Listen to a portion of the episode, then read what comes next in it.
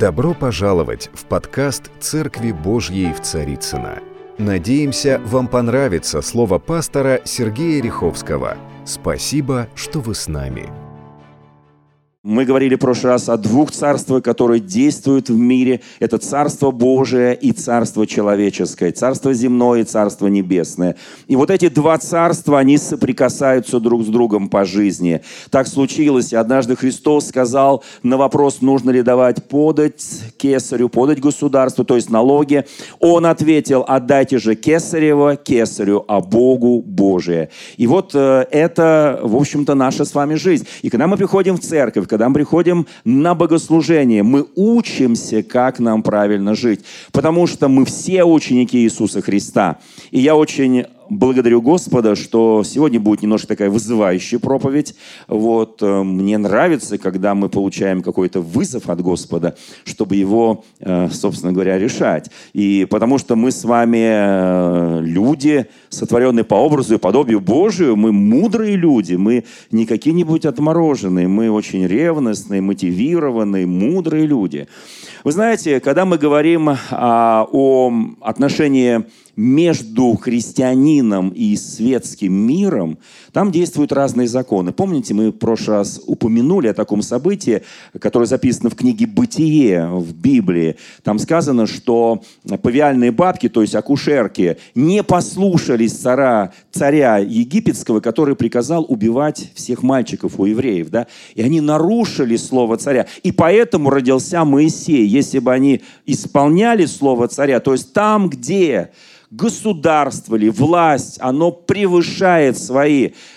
э, человеческие божественные законы, законы, там мы вне послушания. Мы говорили об этом. Вот мой отец был трижды репрессирован в советское время, потому что он был священником, был христианином, и он не подчинялся требованиям советской власти не молиться, не служить Господу. И он пробыл долгое время в ГУЛАГе, но был мужественным и сильным, и прожил долгую и благословенную жизнь. Мой папа отошел к Господу не так давно, в возрасте 83 лет. А первая его судимость за Христа была при 100 Сталине. То есть это очень долгая, очень благодатная и благословенная жизнь. По-разному мы реагируем на то, что делает власть. Но мы церковь, и мы вне политики. Согласно Конституции России, законов России, любая религиозная организация, любая церковь отделена от государства и от политики. И это для нас величайшее благословение. Итак, мы отдаем Кесарева, Кесарь, то есть законы, которые в государстве, а Богу мы отдаем Божие. И вот здесь есть две точки соприкосновения. Есть место, где соприкасается божественное с человеческим. И я сегодня продолжу эту проповедь, которая была в прошлое воскресенье. Я назвал эту проповедь э, таким немножко, скажем, библейским названием руки Исава, голос Иакова. Если мы вспомним одну библейскую историю, когда э, Исаак решил передать своему старшему сыну Исаву благословение первородного, и с этим все остальное, все наследство. Такой был закон в те далекие библейские времена. И старший сын наследовал все, младший, мягко говоря, ничего. И он должен был сам своими руками все заработать. Э, все, что ему давали, это немного образования, немного денег. А вот старший наследовал все. И Иаков, принял для себя мотивированное решение как бы во исполнение пророчества, которое было при его рождении, что старший будет служить младшему, мама ему это все рассказала, и он решил ускорить события, и чтобы быть похожим на старшего брата, отец уже был слеповат, ну, слепой, скажем так, а они были близнецы, и это спасло, собственно говоря, когда слепой человек ощущает лицо, он ну, касается лица и вот не, ну, не спутает, да. И вот здесь мы сталкиваемся с очень интересным моментом. А, Иаков, чтобы папа его, как сказать, не спутал, вернее, как сказать, ну, подумал, что он Исав, папа ожидал, что его сын старший принесет ему дичь, запечет, пожарит. И очень такой в предвкушении находился. Вдруг заходит его сын Иаков, который, а так как Исав был такой человек очень волосатый, лохматый, вот он обмотал себя шерстью свои руки, там, шею и так далее. Вот. А голос-то, голос-то остался. И он приходит и говорит, папа, я вот тебе все приготовил. Он говорит, серьезно, а кто ты? Он говорит, ну я вообще как бы Исав, твой старший сын. Он говорит, ничего не пойму, говорит, подойди ко мне ближе. Он подходит, он его трогает говорит, да, руки Исава, а голос, голос Иакова. Знаете, но он все равно папа обманул. И папа все равно ему дал благословение. Правда, потом долго отрабатывал свой обман. Мы знаем, ему точно так же дали жену. Он за нее 14 лет отпахал. Потому что обманул. Нельзя обманывать, да, лгать нельзя. Но тем не менее, и вот человека можно обмануть. Мужья обманывают жен, жены мужей, дети родителей, ну и так далее по списку, да, э, так сказать, предприниматели своих рабочих с зарплатами, э, государство с пенсиями, ну и так далее. Там список большой, как можно обманывать. Но есть тот, которого обмануть невозможно. Его имя Господь Бог. И он он не будет спрашивать, слушай, дай-ка я тебя пощупаю, дай-ка я вот потрогаю твои руки. Он говорит, и голос твой Иаков, и все остальное тоже Иаков, и ты вообще лжец. Вы знаете, когда мы имеем дело с Богом, когда мы имеем дело с Царством Божиим, мы должны четко себе понимать, что Бога обмануть невозможно. Скажи соседу, Бога обмануть невозможно. Не играй с Богом в прятки. Это бессмысленная и немножко туповатая игра. В Священном Писании написано, первое послание Коринфянам 6:19 сказано, «Не знаете ли, что тела ваши – суть храм?» Потрогай свое тело и скажи, о, какой храм хороший. Не вот эти здания, которые можно взрывать, рушить, нет. А вот храм Божий, потому что мы суть живущего в нас Духа Святого, которого написано, вы имеете от Бога, и вы не свои. Скажи соседу, ты не свой. Ты Богу принадлежишь. Бог твой господин. А нам так хочется, Господи, мое, мое, мое. Не твое, а Божие. Поэтому Бог нас призывает представить тела наши в жертву Господу. И поверьте, это благодатная, благословенная, насыщенная жизнь. И когда мы говорим о том, что Бог в нас вложил определенные вещи, ну, например, вот что говорит Священное Писание, есть э, знаменитое место Священного Писания, Первопослание Коринфянам, 2-3 главы, там написано о том, что не слышал Э, не слышал то ухо, не видел то глаз, что Бог приготовил любящим его. Оказывается, есть такие глубины, когда мы посвящаем себя Богу, и Бог открывает перед нами совершенно уникальный, удивительный мир, которого мы не можем видеть обычными глазами, услышать обычным слухом. Бог нам открывает божественный мир, удивительный, уникальный мир – это не только послание к Коринфянам написано, в этом суть священного писания. И когда мы читаем э, послание апостола Павла к евреям, в пятой главе, последние три стиха, здесь написано, Павел пишет к церкви еврейской, он говорит, «Ибо, судя по времени, вам надлежало быть учителями, но вас снова нужно учить первым начатком Слова Божия. И, и для вас нужно молоко, а не твердая пища. Вы знаете, когда великовозрастный мужичок молодой говорит, дайте мне молочка, мы не против. Но нельзя питаться всю жизнь молоком. Нужно начинать есть хорошую еду, твердую пищу мясо и так далее, да. И там написано, всякий питаемый молоком не сведущ в слове правды, потому что он еще младенец. Твердая же пища свойственна совершенному, которым чувства, навыкам приучены к развлечению добра и зла. Итак, смотрите, есть разные сферы в жизни, есть то, что написано чувством навыка. Мы приучены различать добро и зло. В Священном Писании об этом четко проводится границу. Ну, например, да, мы знаем, что такое зло. Все знают, что такое зло, да. Сделать подлость – это зло. Солгать – это зло. Сделать какие-то беззаконные вещи, сделать зло человеку, подставить человека – это зло. Мы это прекрасно понимаем. И для этого не нужно иметь откровение от Бога.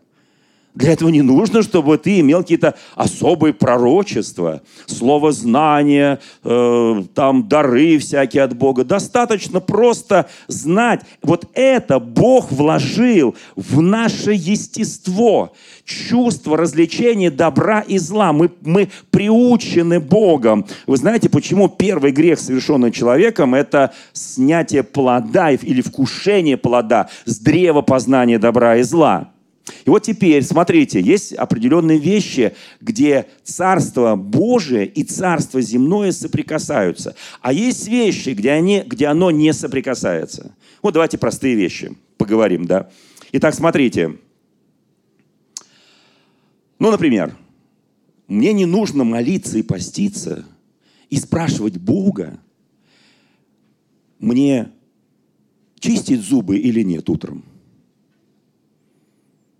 Кто-нибудь молится, Бог мне почистить сегодня зубы или не надо, чтобы мне изо рта более-менее прилично был запах? Да нет. Мне не нужно просить Господа, Господи, так холодно в квартире, мне включить отопление или нет? Но это безумие, если я буду мерзнуть, при этом у меня есть отопление, я его не включаю. Мне нужно просить Господа, мне нужно сходить по нужде или нет, Господи? У тебя есть естественная потребность. Естественная потребность, ты хочешь есть. У кого-то возникает потребность поесть, поспать, э, там какие-то вот обычные вещи, да. Мы же не будем просить об этом Бога. Бог, дай нам откровение, нужно мне пойти по нужде или нет. Бог скажет, ты какой-то глупый. Я вложил в тебя эти все качества. Мы Бога иногда ставим туда, куда его не нужно ставить. И Бог здесь вообще, Он уже вложил в нас естественные потребности – у нас есть у всех естественные потребности, которые мы реализуем. Нам нужно пойти на работу, чтобы зарабатывать деньги. Понятно, да? Бог, дай мне денег. Он говорит, иди работай.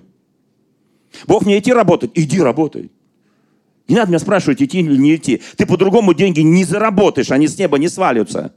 Ну, пару раз, может быть, свалится за твою жизнь. Но пару раз ты, вот, может быть, скушаешь лишний раз, там что-то тебе пришло. А так нужно работать. Потому что написано в Священном Писании, лучшие годы – это труд. Там написано еще и болезнь заодно. Понимаете, то есть есть вещи, которые, о которых даже не нужно молиться. Вот сейчас начался пожар, Боже, мне, мне убежать из этого помещения. Бог говорит, а ты еще не убежал, что ли?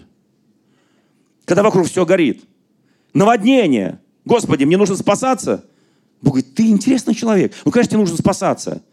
И даже, не, даже говорить это не надо. Просто бери и спасайся. Бери и спасайся. Кто верит в это, что нужно спасаться, когда все вокруг горит? Ну, безумных нет, правильно, да? Вот если совершаются какие-то там, э, не знаю, вот сейчас мир переполнен злом, совершается зло, а ты будешь стоять и смотреть, меня это не коснется. Если ты будешь стоять как стоп, коснется. Спасай свою душу. То есть есть естественные вещи, прописанные Богом вот в понятии добро и зло, в понятии естественные чувства, естественные потребности – о, Господи, мне сейчас дышать или не дышать? Странный вопрос, правда? Глупейший вопрос. Один священнослужитель, один пастор, к нему пришла на консультацию одна сестричка. Вы знаете, у нас в России э, не так давно были приняты такие законы, что практически, которые узаканивают семейное насилие, сделанное впервые. Кто знает об этом? Не знаете, да? Ну, то есть, если впервые сделано в семье насилие, то государство заранее прощает. Ничего страшного. Ну, побили немножко, там, насилие сделали. Ну, об этом вообще-то пишут газеты, на, на всякий случай, чтобы мы это знали. Я понимаю, что мы живем в особом мире, в христианском, нас вообще это не волнует. Вот, мы там только молитвы, посты, богослужения, все остальное пропади пропадом, да. Вот, мы, мы в Царстве Божьем. Да нет, я хочу доказать, что Царство Божье и Царство мира сего соприкасается с нами каждый день. Вот пришла одна дамочка, христианка, хорошая христианка, и говорит, пастор, мне нужно откровение, мне нужно слово от Господа. Вот что мне делать, дорогой пастор? Мой муж пришел пьяный, ну в России это, ну так не бывает, мужья пьяные не приходят. У нас не бывает. Мы же в России живем, да, это, это там в Финляндии, там где, не знаю, там, не знаю, там в Германии, а у нас в России все трезвые, всегда мужья приходят трезвые, да, вот, никогда пьяные не приходят, да, вот. И он, говорит, в такой ярости взял молоток, мне стукнул по голове. Пастор, мне нужно откровение, мне нужно слово от Господа, что мне делать в этой ситуации? Вот. Хороший вопрос, правда? Кому еще нужно откровение от Господа, что делать, э, когда у тебя вот подобное случилось? Никого по голове не били, слава Богу. Слава Богу.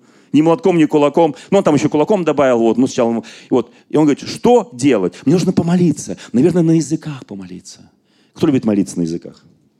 Вообще на языках можно молиться, можно говорить. Кто об этом знает? Это большая разница. Я сейчас готовлю проповедь. В чем разница 14 глава, первопослания Коринфянам? Да? Вы вспомните, когда а, один из царей древних во времена Даниила, когда он взял священные сосуды из храма Божьего, и когда он стал из них пить вино там и так далее, там свои там боги там участвовали языческие, и явилась рука, которая написала несколько слов на стене. Текел, текел, меню просин. Помните, да? Как казалось бы, и всех пригласили специалистов в языках, э, кол- жрецов, колдунов, ворожей, чтобы они прочитали. И никто не мог прочитать, потому что это было сверхъестественно. Пригласили Даниила, и он говорит, так это же все просто здесь написано. И знаете, одно слово расшифровывалось предложениями. Когда мы говорим Господу, мы тайно говорим Богу Духом. Кто понимает, да? Я помню в те далекие советские времена, когда мы согласились в церкви, что мы не только молимся Духом Святым, но мы еще и общаемся друг с другом. Особенно, знаете, э, это, э, это было очень интересно. За нами следили в советские времена, там верующие, христиане, вот они себе что позволяют. И мы говорили друг с другом на языках. Вы спросите, что мы понимали? Вообще не понимали. Я с братом кем-то разговаривал, мне на языках, я ему на языках. Они потом говорят, о чем вы говорили? Я говорю, не знаю. А зачем? Потому что я питаю свой дух. Он тайный, говорит Богу духом. Его никто не понимает, еще написание написано. Но дух наш питался. Мы питали наш вечный божественный дух. И мы это делали. Но я сейчас не буду об этом проповедовать. И вот эта рука явилась, там было написано всего три слова. Но какое истолкование? Даниил говорит, ты взвешен, царь на весах Божьих. Ты найден очень легким, дни твои сочтены. Царь, и вот этой ночью, всего три слова, этой ночью ты будешь убит, и твое царство будет отдано другим. Царь говорит, наконец-то мне истолковали. Наградите этого Даниила, а я пошел, чтобы меня убили. Был переворот государственный. Это бывает. И он погиб. Это царь. И пришел новый царь. Вы знаете, друзья мои, всего три слова, а какое глубинное значение. Мы часто не понимаем то, что делает Господь. Послушайте, если тебя стукнули молотком в пьяном угаре, и ты говоришь, мне нужно откровение, мне нужно слово мудрости. Пастор, скажи мне, что делать. Вот. Мне нужно слово знания. Вот. Я хочу понять, что Господь мне этим хочет сказать, что говорит Библия, что говорит Слово. Мне нужно пророчество, видение, откровение, мне нужно слово мудрости. Мне все нужно. Слушайте, молоток тебе уже спророчествовал. Пастор ей говорит, молоток уже тебе спророчествовал. Беги отсюда. Хочешь жить, беги отсюда. И поставь этому муженьку условие, ты год проходишь реабилитацию. Через год мы с тобой встречаемся, потому что я тебя очень люблю. Я тебя очень люблю, ты мой муж. Но год ты будешь проходить реабилитацию, и потом ты вернешься, если у тебя будет в сумке молоток, тебе придется еще один год проходить реабилитацию. Кто понимает, о чем я говорю? О том, ты меня любишь, да? потому что 90% всех заявлений, которые дают избитые мужьями или женами, или детьми, или родителями, люди в семьях, они потом все эти заявления забираются назад. Вот почему закон этот вышел. Не от хорошей жизни, а нашей, как сказать, от нашего странного милосердия. Те молоток не до конца. И поэтому нас э, отвечают полиции. Вот когда убьют, приходи. Это классика. Вот убьют, приходи пока тебя еще не убили. Вы знаете, и мы говорим, боже мой, мне нужно откровение идти, мне по нужде или нет? Да не нужно тебе откровение, иди по нужде. Мне нужно откровение, мне кушать завтрак или не кушать. Я хочу есть, но мне нужно откровение, мне есть. Ну, конечно, ешь, если тебе хочется. Если твой желудок требует, кушай. Господи, мне вот, вот, вот это нужно делать, вот это. Да, Бог говорит, если это нормальное, естественное, человеческое, естественно нормальная потребность, сделай это, тебе не нужно на это никаких откровений. Мы часто говорим, Господи, мне нужно откровение, мне пойти зуб вырвать или нет?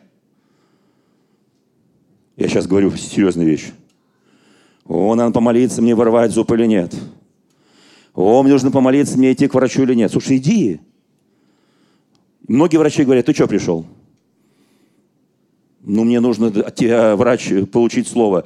Вот. Я знаю, что сейчас некоторые врачи говорят, иди, помолись в церковь, все пройдет. Или, или врач говорит, надо вырвать. Надо прооперировать. Мы прибегаем врачи, нам говорят, какие них. Ты должен иметь чувствование в духе. Есть вещи, без которых без ты не сможешь правильно жить.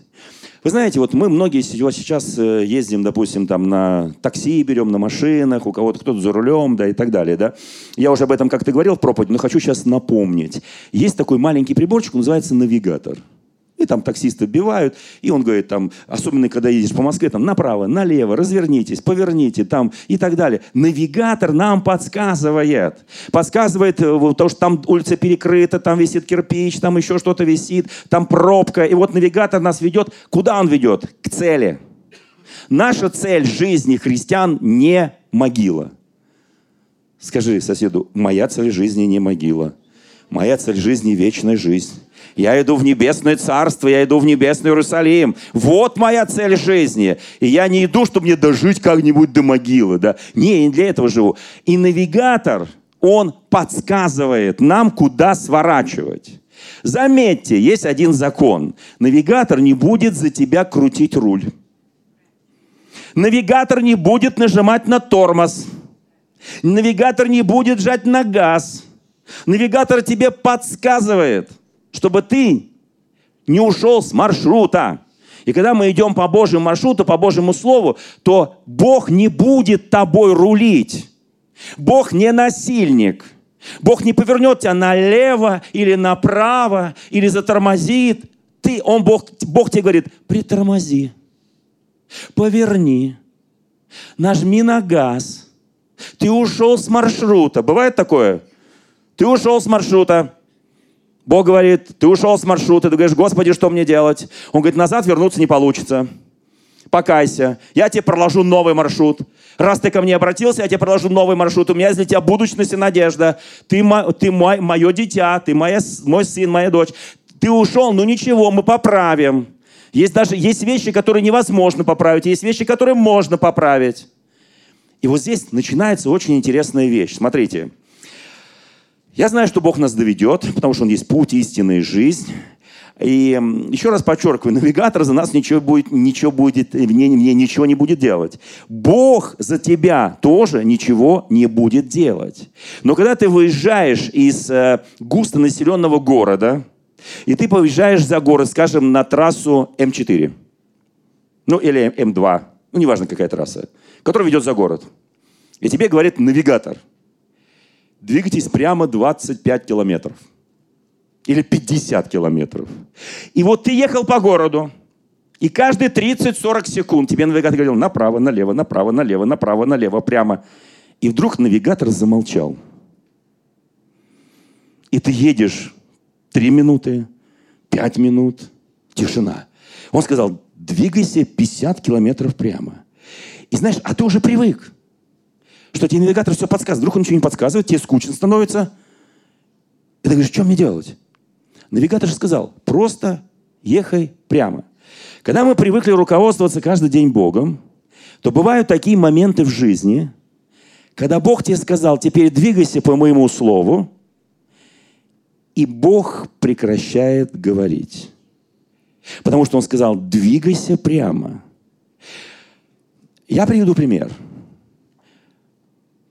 Авраам прожил долгие годы на земле. Бог ему ничего не говорил. Когда ему исполнилось уже за 60, Бог ему проговорил. Выйди из дома родства твоего, помните, да? И э, иди вот ту землю, которую я тебе покажу. Это будет земля будущего, это обетованная земля. И он пошел. Бог ему еще пару раз сказал, потом замолчал на 20 лет. Даже больше немножко. И ничего не говорил. И Авраам просто жил, жил, жил, жил, и ничего не происходило. Потому что Бог будет говорить тогда, когда тебе понадобится резко поменять жизнь, резко поменять то водительство Божье, Духа Святого. Он не, послушайте, Он не будет говорить тебе чистить зубы или нет. Он не будет говорить пить тебе кофе или нет.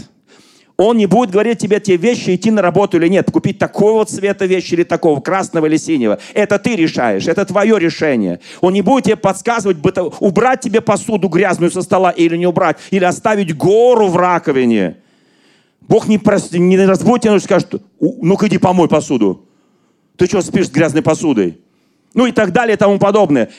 Бог вложил в тебя и в меня естественные вещи, которые я сам делаю.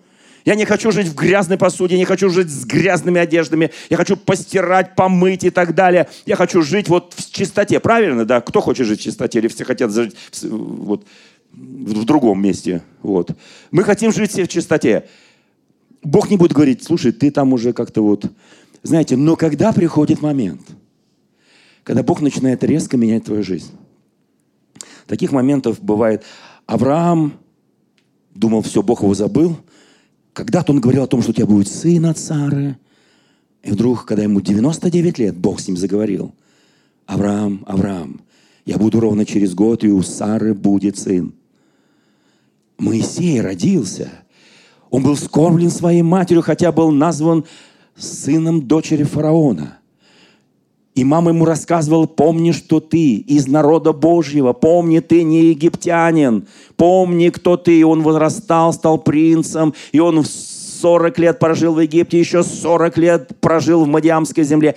И когда ему стало 80, Бог проговорил и сказал, Моисей, я резко меняю твою жизнь. Ты вернешься в Египет, и ты выведешь мой народ. Кто знает песню? Let my people go, поет один величайший певец. Резко меняю твою жизнь. Твоя жизнь резко меняется. До этого дня она не менялась. Ты просто шел, потому что тебе мама сказала, кто ты. И ты шел, ты пытался, ты старался, что-то получалось, что-то не получалось, но ты делал естественные вещи. Ты женился, ты родил детей и так далее. А теперь я резко меняю твою жизнь. Я предлагаю тебе, и много раз Господь говорил, я предлагаю тебе, избери себе жизнь или смерть. И если ты не избираешь себе мою волю, то я найду другого человека. У Бога, послушайте, у Бога всегда есть в запасе люди, но Он предлагает нам исполнить Его волю. Он предлагает нам, если ты прошел один поворот, не повернул, второй поворот не повернул, навигатор вдруг прекращает с тобой уже нормально разговаривать. Навигатор тебе говорит, а вообще куда ты едешь-то? С кем так говорил навигатор, куда ты едешь? Ты куда едешь? Я тебе подсказываю, ты не поворачиваешь. Нет.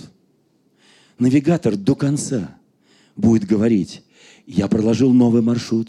Я проложил, я тебе даю еще возможность. Я тебе даю еще возможность. Я тебе даю еще. Я не списал тебя. Я каждый раз тебе даю новую возможность. Но, пожалуйста, с годами, с неделями, с месяцами, с днями такая возможность становится все меньше. Меньше и короче, возможности у тебя пропадают. И когда тебе будет уже 90, тебе уже не до возможностей, те, которые были в 20, в 30, в 40, в 50. Ты уже даже если захочешь исполнить, ты уже физически не сможешь. Ты эмоционально не сможешь. Ты уже вообще не сможешь, потому что ты будешь ходить с, с двумя палочками по жизни. Ты не сможешь. Вы знаете, Иаков отработал за Рахиль 7 лет. Ему говорят, маловато. Не за ту работал, еще 7. За то, что солгал. За то, что взял обманным путем благословение отца. Послушайте, но когда нужен будет поворот, и он должен избрать, послушайте, Бог скажет, это было от меня. Я хотел другим путем тебя привести туда, но раз ты меня не послушал, все равно исполнилась моя воля, потому что я очень тебя люблю. И от тебя должны произвести те народы или тот народ, народы на самом деле, которые изменят ход истории человечества. Вы знаете, Апостол Павел жил, жил, жил, жил, был хороший, верующий, хороший гонитель церкви, но однажды пришел Господь там на пути в Дамаск, в Сирии, и говорит, я резко поворачиваю тебя, Павел. Я резко меняю твою жизнь. Кто ты, Господи? Я Иисус, которого ты гонишь. Почему ты не вмешался год назад, полгода назад, шесть месяцев назад? Не вмешался. Думал, что ты сам дойдешь. Ты не дошел. Я предлагаю тебе – Вы знаете, когда Бог говорит о повороте, это очень серьезно. Многие говорят так, Бог, ты со мной уже не говорил несколько дней, я вот, что мне делать? Он говорит, двигайся прямо. У вас есть Писание и пророки, двигайся прямо, двигайся прямо. Господи, я еду, я не понимаю, куда я еду, я не знаю эту местность. Он говорит, продолжай движение, продолжай движение. Господи, ну ты мне должен что-то говорить. Знаете, есть такая сейчас функция в современных навигаторах, когда ты едешь на э, этой трассе, и навигатор тебе больше ничего не говорит, потому что не надо поворачивать. Есть такая функция, включаешь, и там некая Алиса с тобой начинает разговаривать. Как твое здоровье, что ты сегодня завтракал, выпил ты сегодня кофе. И она тебя убалтывает просто. Есть такая функция, кнопочку нажимаешь, она тебе начинает говорить. Кто, кто знает, если такая кнопочка есть в современных навигаторах?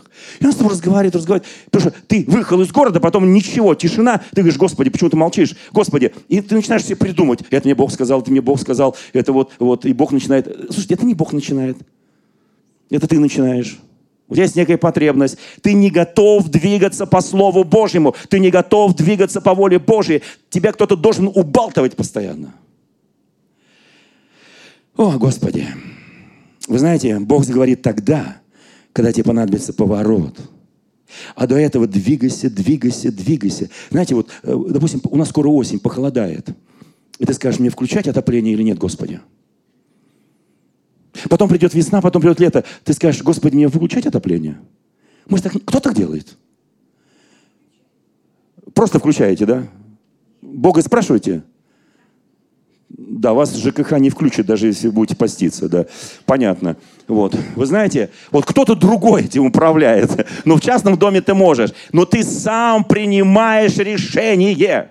Потому что тебе, извините, холодно. Или тебе, наоборот, жарко. Ты сам принимаешь решение, убавить, не убавить на батарее. Это твое решение. Бог не скажет, слушай, что ты мучаешься в этой жаре? Сделай, пожалуйста, попрохладней. Вы знаете, у каждого есть судьба. Бог за то, что мы принимали судьбоносные решения. Вы знаете, вот я сейчас скажу кое-что. Как очень важно правильно жениться. Кто женат, поднимите руки. Кто еще не женат, поднимите руки. Кто хочет выйти замуж, жениться, поднимите руки. Ну, в будущем, не говорю прям завтра, вообще в будущем. Все хотят, да? Слава Богу. Вы знаете, вот э, решение, которое мы принимаем о том, чтобы жениться, это очень важное решение. Я еще что-то сказал особенное, да? Это очень важное. Потому что Писание четко стоит на том, что Бог сочетал, того человек не разлучает. То есть это вот брак на, на всю оставшуюся жизнь. Да? Это очень важно. Вот. Я, раз, вот, и помните, я сказал в прошлый раз, что я расскажу, вот как в, современном, э, в современной жизни нам слышать Господа, вообще следовать Господу. Я расскажу, как я женился. Если, конечно, это кому-то интересно. Вот. Я христианин, я э, сознательную жизнь жил с Богом, да. И потом я ухожу в армию, как в мои годы, это 70-е годы прошлого века, это было так положено, мы все шли в армию, вот, и я ушел в армию, вот, и там потом сделал, ну, одно хорошее дело, мне дали отпуск даже, я из Забайкалья приехал в Москву, так случилось, и я не особо, не, у меня мой следующий брат, который на год меня моложе, в это время, когда я уже приезжал, его забрали в армию, нас семь братьев, три сестры, вот, и он уже служил в это время на Новой Земле, он сейчас известный адвокат, юрист, и тоже же, как и я, член президентского совета. Вот. И э, я никогда не интересовался фотографиями. Они мне вообще вот вот. И мне кто-то сказал, что у моего брата есть альбом, который он, э, фотографии, перед тем, как вот он пошел в армию, он сделал альбом. Вот. И я говорю, ну и сделал, и сделал. У меня там были другие планы. И вдруг я почувствовал, знаете, вот я еду, еду, еду по слову, все хорошо, Господь меня сопровождает, дает мне откровение, мудрость. Не каждый день, не каждый, потому что каждый день руководствуйся словом. Каждый день руководствуйся словом. Достаточно. Много говорит, мне нужно, чтобы каждый день мне Бог проговорил, что мне делать. Не надо тебе каждый день. Есть ключевые вещи. И вдруг я почувствовал в духе, мне было тогда ну, 19 с половиной, 19,5 лет, наверное, да. Я почувствовал в духе, или уже 20, я почувствовал в духе, что я должен посмотреть этот альбом. Я скажу, почему я почувствовал в духе. Потому что когда я приехал, мне оставалось полгода служить, я приехал вот в отпуск, до дембеля было полгода, и вдруг я почувствовал, что я должен, как только приду с армией, жениться. это обуславливает мое дальнейшее служение пред Господом. И я это почувствовал настолько сильно, не в армии это мучился от этого желания. Я приехал в отпуск, и у меня возникает вот эта потребность Господи, пожалуйста, дай мне ту, с которой я проживу всю свою жизнь, служа Тебе и исполняя Твою волю.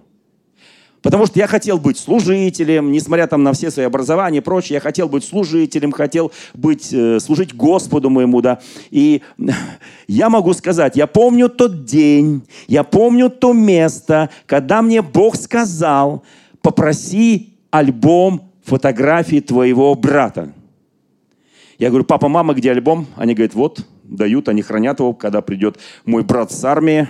Вот, я беру альбом, не знаю зачем, ну, так смотрю, листаю, и Господь мне, я чувствую меня там в духе, листай, листай, листай. Вы знаете, друзья мои, если мы пропускаем поворот, который нам подсказывает Бог, пропускаем свою судьбу, то она будет, твоя судьба исполнена, но она будет иной. Потому что дети будут иные, жена будет иная. А, всякий раз, когда ты пропускаешь свой поворот, вот послушайте внимательно, все знают, что у, у Авраама была жена Сара. Кто, кто помнит? Все христиане, христиане тут все, все знают, что у Авраама была Сара. Э, все наши э, анекдоты про евреев начинаются Авраам и Сара и так далее. Да? Это знают все. Вот. вот теперь смотрите. Сара умирает, прожив с ним достойную жизнь, родив ему Исаака, и родив ему Измаила. Кто помнит это, да? Все помнят, да? Потом проходят годы, и Авраам женится. Кто об этом знал? Поднимите руку. Повторно женится. После смерти жены. Кто знает, как звали его новую жену? Алло? Библеисты знают. Хитура. Кому-нибудь об этом что-то говорит, это имя? Как они жили? Сколько детей у них родилось? Кто-нибудь знает об этих детях что-нибудь? Об их будущем? Никто. Простите меня, никто. Что-то в этом есть. Я сейчас не буду так углубляться в это, но что-то в этом есть. То, почему мы не знаем. Но Сару Авраама знаем все. Исаака знаем все. Иакова знаем все. Потому что что-то там было вот так, чтобы дожил человек. И не более того. Да? Итак, смотрите, когда Бог тебе что-то говорит, знаете, я не знаю, кто от чего женится. Одни говорят, я женюсь от одиночества. Одинок я. Я знаю огромное количество семей, которые в браке одиноки.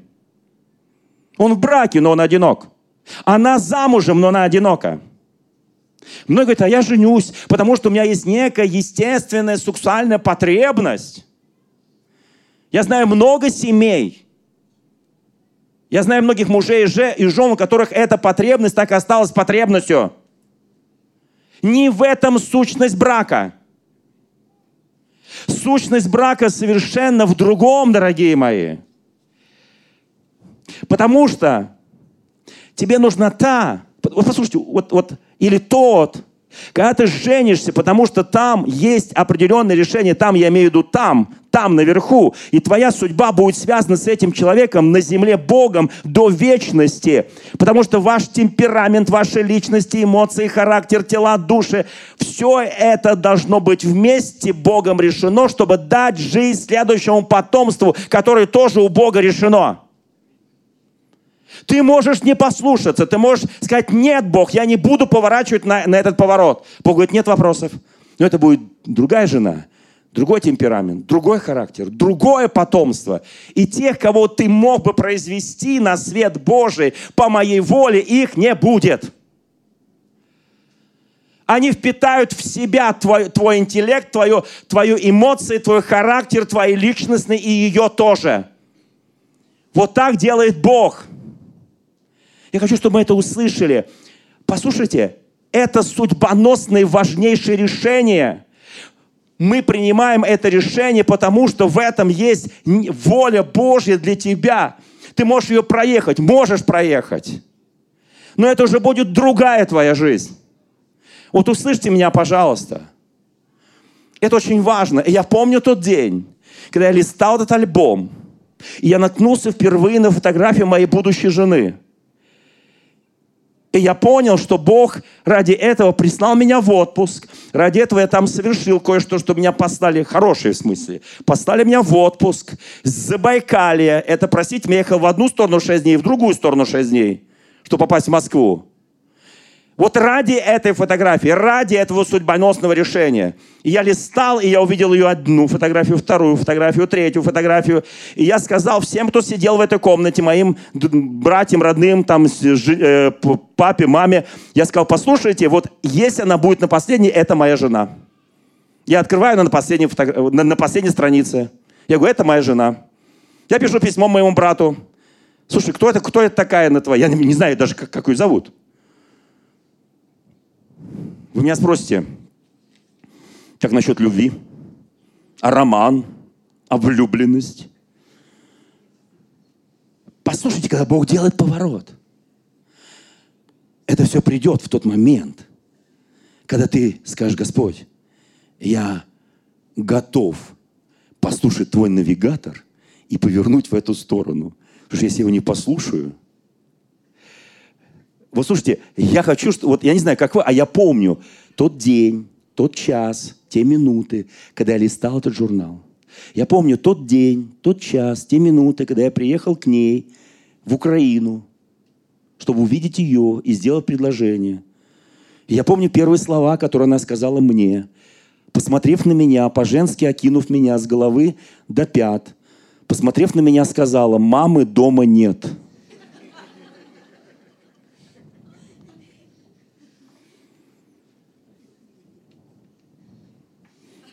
Да, моя супруга?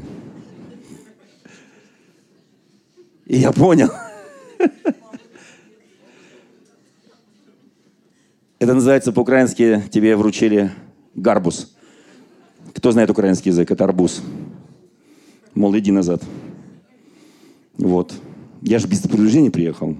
Тогда не было мобильников. Вообще ничего не было. В те далекие времена, 77 год. Вы знаете, и вдруг с ней заговорил Бог. Я говорю, я не к маме приехала, а к вам. Она повернулась, посмотрела на меня, и ей Бог сказал, это твоя судьба. Здесь уже я мало играл роль. Бог. Вы знаете, судьбоносные вещи, судьбоносные вещи, которые происходят в твоей жизни. Не нужно просить Бога, пить тебе кофе или нет – включать тепло или нет, одеваться тебе тепло или нет, купить тебе жакет или пальто красного цвета, синего, зеленого, желтого. Э, а, покупай все, что у тебя по вкусу. Делай все, что тебе Бог вложил, тебе мудрость, развлечение добра и зла. Делай со своим вкусом, со своим интеллектом, делай все. Но есть вещи, которые поворотные, судьбоносные, которые зависят исключительно от Бога. Если ты готов его послушать и повернуть на этом повороте, ты дальше будешь идти по пути путям Божьим и по Слову Божьему. Я еще раз подчеркиваю, ты можешь проскочить этот поворот. Но навигатор Божий и Слово Божье не успокоится. Она будет говорить тебе, ты ушел с маршрута, я предлагаю тебе новый маршрут. У меня есть для тебя новый маршрут. Ты человек, создан по моему образу и подобию. Да, ты проскочил свой истинный поворот, ту судьбу, которую я приготовил, но я Бог великий и щедрой милостью. Я готов для тебя новую судьбу, новую судьбу, новую судьбу. Я хочу, чтобы ты все-таки меня услышал и когда мы начинаем его слышать и поворачивать правильно, и подчиняться его голосу, он за тебя не будет крутить руль, он не будет нажимать на газ, не будет давить на тормоз, потому что он это дал тебе и мне, потому что мы не роботы. Сейчас придумали еще одну машину, она сейчас стажируется в Москве, эта машина. Там э, водитель просто пассажир. Но это не, друзья мои, это не машина, это лифт. Ты там никто. Ты там никому не нужен. Там за тебя компьютер думает. Я не против, пусть меня компьютер возит, я за. Но есть вещи, когда я должен думать. Есть вещи, когда я принимаю решения. Есть вещи, за которые я ответственна перед Господом. следующее воскресенье я продолжу эту проповедь. Знаете, вот однажды к Иисусу Христу пришли фарисеи, он шел в Иерусалим. Евангелие от Луки, 13 глава, 31, 32, 33 стихи. Вот они идут, вдруг к нему приходят фарисеи. Мы знаем, что фарисеи к нему относились к Иисусу по-особенному. Они его не очень любили. Вот, мягкое, так я говорю, очень мягкое. Э, по-другому скажу так, они считали в нем конкурента. Они всегда желали ему не очень добра. Кто знает об этом? Вот, представляете, пришел фарисей и говорит, Иисус, ты не представляешь, как мы тебя все любим? Он говорит, да вы же фарисей, вы же лицемер, я знаю, как вы меня любите. Вот. И вдруг они к нему приходят. Вот он идет в Иерусалим, они к нему проходят, приходят и говорят ему, послушай, Иисус, выйди и удались отсюда, ибо Ирод хочет убить тебя. Представляете, фарисеи, которые знают настроение царя, это не тот Ирод, который младенцев перебил, это другой Ирод. Это Ирод Великий, да? Послушайте, он говорит, он хочет тебя убить. Представляешь, фарисеи вдруг ни с того, ни с сего защищают Христа. Потому что, наверное, они понимают, что им будет скучно без него. Потому что они так ехали, ехали, ехали, ехали долго, не знали, куда поворачивать, и вдруг приходит Христос и говорит, направо, налево, прямо, направо, притормози. И они говорят, о, э, с тобой интересно, без тебя будет скучно, потому что тебя Ирод хочет убить. Это уже политическое дело.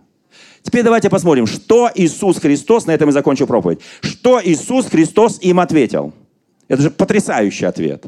Он должен был изложить некую политическую программу и сказать, этот ужасный Ирод, это убийца Ирод, это насильник Ирод, это вообще э, и так далее. Там про него сказать все плохие слова, которые можно сказать. Он говорит просто, скажи, он сказал, пойдите, уважаемые фарисеи, и скажите этой лисице, как он его красиво назвал, да?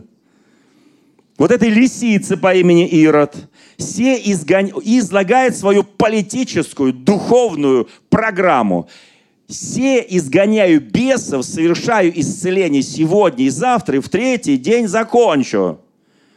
Воскресну, то есть. Он предсказал все. Он говорит, скажите, я не буду заниматься политикой, я буду заниматься исцелением людей и изгнанием бесов. Я буду очищать род человеческий от зла и беззакония. Вот я буду заниматься, и на третий день я воскресну. И дальше кое-что интересное он скажет. Он скажет, впрочем, мне должно ходить сегодня, завтра и последующий день, потому что не бывает, что пророк погиб вне Иерусалима. Он намекнул Ироду. Послушай, Ирод, скоро придет твое время, время тьмы, и я буду распят в Иерусалиме. Помни это, Ирод. Не ты сейчас можешь меня убить, а я иду по воле Божьей. И этот поворот моей жизни не зависит от тебя, потому что именно Ироду, потом Пилату Ироду он скажет, вы не имели бы надо мной никакой власти, если бы это не было дано вам свыше от моего Отца. Мы должны понимать эти вещи. И дальше сказано, Иерусалим, Иерусалим, избивающий пророков и камнями побивающих посланных к тебе. Сколько раз хотел я собрать чад твоих, как птица птенцов своих под крылья, и вы не захотели.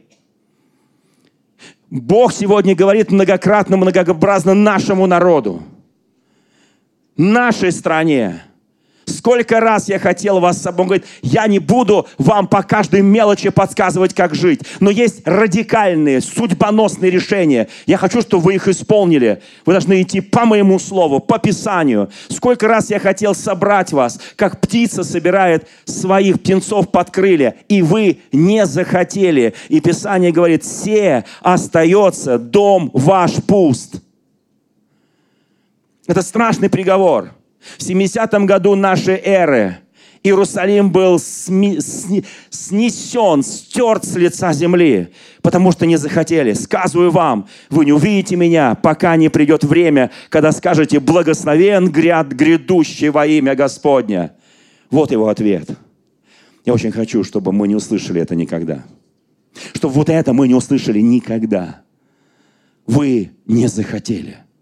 Я говорил вам многообразно через пророков, через Писание, через откровение, через дары Духа Святого. Каждому человеку говорил, и вы не захотели. Скажи, Господи, я хочу. Я хочу исполнить. Я знаю, Господи, Ты не будешь со мной говорить по мелочам, по обыденности. Ты вложил в меня божественное слово, как мне жить в этой земной жизни. Но я прошу Тебя, Господь, в моих судьбоносных, поворотных местах моей жизни говори, не, не прекращай, говори. Даже если я не поворачиваю, говори, говори, настой во времени, во время, говори, Господи, я хочу исполнить волю Твою чтобы не услышать от тебя. А ты, дитя мое, не захотел. Я хочу, Господь. Я не хочу, чтобы мой дом остался пуст. Я хочу, чтобы мой дом был полной чашей. Я хочу это. Дорогие друзья, спасибо, что были с нами. И до встречи на следующей неделе на подкасте «Церкви Божьей в Царицына.